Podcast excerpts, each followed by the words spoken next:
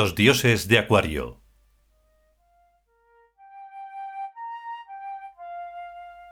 Décimo octavo capítulo. Car Amón. El monte de Amón. Dos cuatro A. Dos uno H. 24S Supra 2 Primera parte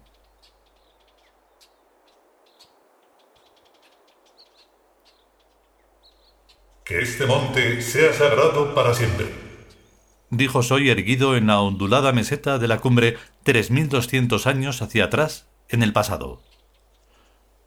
Sagrado será e inviolable. Respondió Yahweh extendiendo su áurea mirada hacia la lejanía azul del horizonte. Sagrado será, pero no inviolable. Puntualizó Keya. Hasta algo después del tiempo aquel, cuando regresaremos.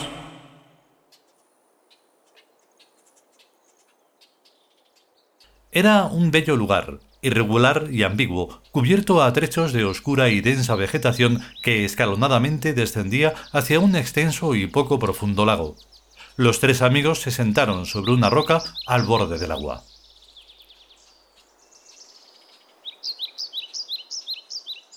Parece mentira que un sitio tan bello, musitó Soy, pueda ser profanado alguna vez.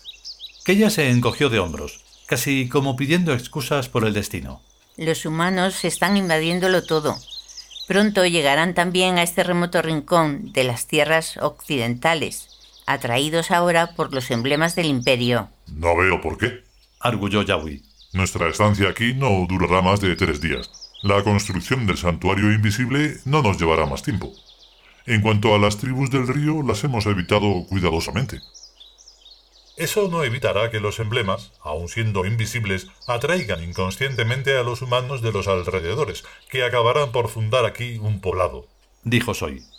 En cualquier otro lugar que eligiéramos pasaría lo mismo. Esa laguna es de lluvias, y su borde noroeste es muy débil y acabará por ceder.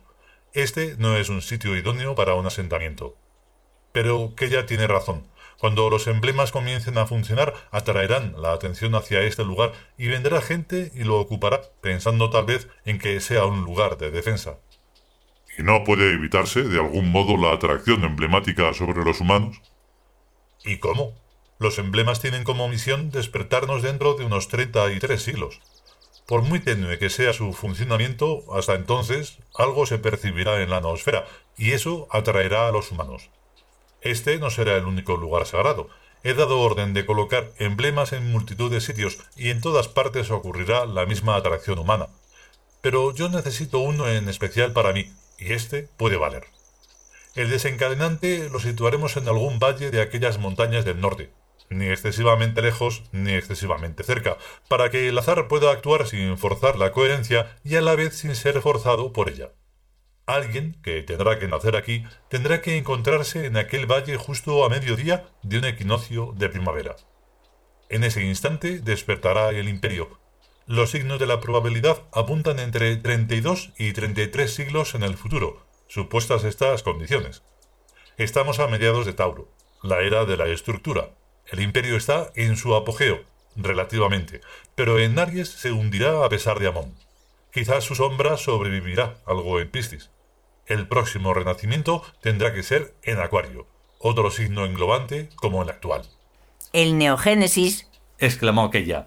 La nueva conciencia de creación que seguirá esta, vieja ya de 20.000 años.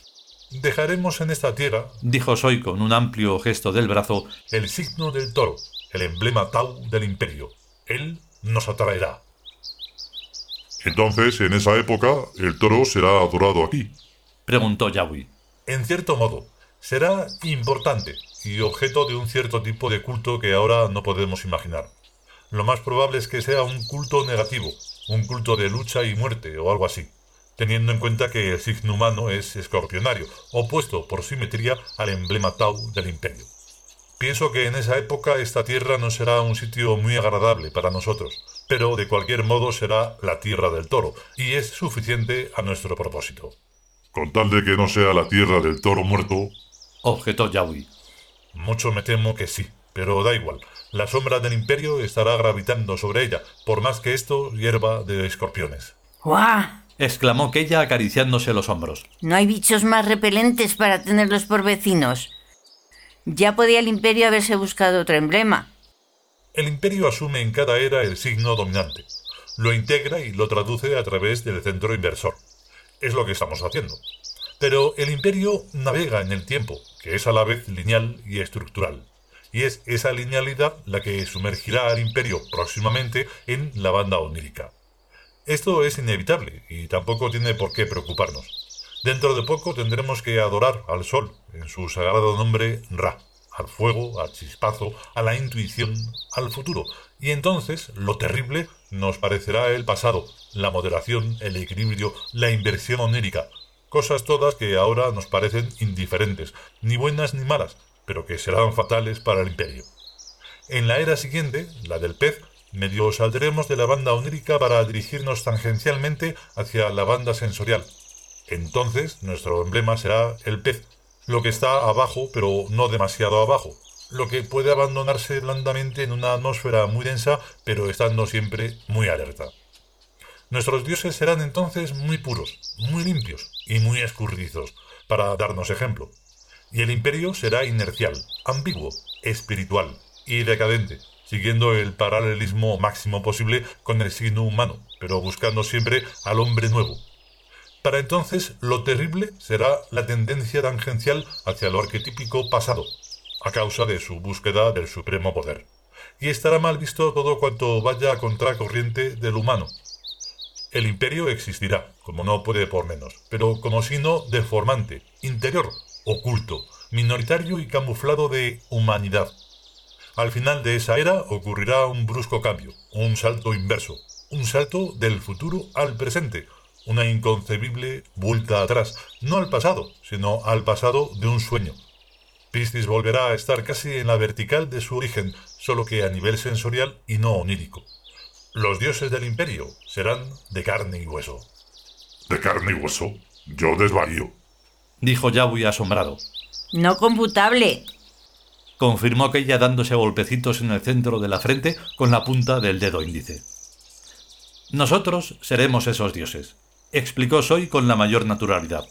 Seremos dioses muy sensorialistas y muy humildes, para quienes la banda onírica será la meta a alcanzar, Seremos el hombre nuevo, del que para entonces habrá hablado Pistis, sin creer demasiado en él y considerándolo en el fondo su enemigo, un enojoso vector que se le interpone. Nuestro simétrico será el supremo poder de los dioses arquetípicos, Leo. Empezaremos siendo, pues, los más pobres y humildes y antiadorados de todos los inmortales pero para entonces la humanidad se habrá quedado ya estancada para siempre en el más bajo materialismo capricorniano que será precisamente nuestro punto de partida. Y a partir de ese momento todo será ya coser y cantar. Dijo aquella alegremente. No tan sencillo, diría yo. Dijo Soy. El hecho diferencial será cuesta arriba, en alejamiento paulatino del nivel sensorial y del presente capricorniano. Traduzco que tendremos que ir prescindiendo de bienes materiales y sustituyéndolos por bienes onéricos. Traduce también eso de bienes materiales. Pidió Yahweh. Bienes materiales son aquellos de carácter sensorial, o al menos con algún tipo de soporte sensorial que aparecen nexados a las personas, físicas o jurídicas, mediante una convención llamada propiedad. ¿Esa es la traducción? Más o menos. Pues sigo igual. La mayoría de los bienes materiales, no todos, tiene atribuida la facultad de intercambio, y es ahí donde reside su mayor encanto. Están locos estos humanos, comentó Keya. En el imperio la propiedad no existe, pero sí en cambio existe la necesidad funcional. Si a uno no le dan los medios, ¿cómo va a realizar la función? Pero la función no es gratificada de ninguna forma, porque es algo natural al tío. Las vacas comen hierba y dan leche, su necesidad funcional no se limita estrictamente a comer hierba, sino que abarca también una zona verde, un cielo azul, un establo abrigado y libertad de movimientos, además de otras muchas cosas.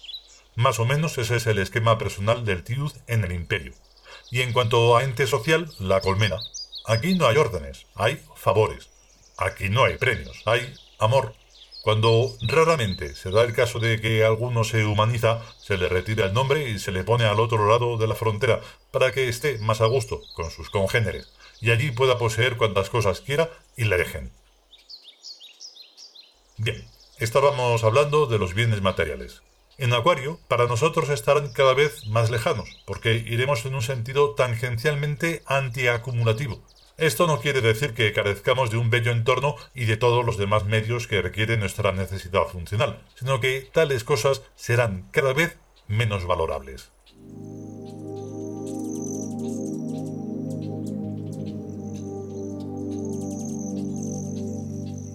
Continuará.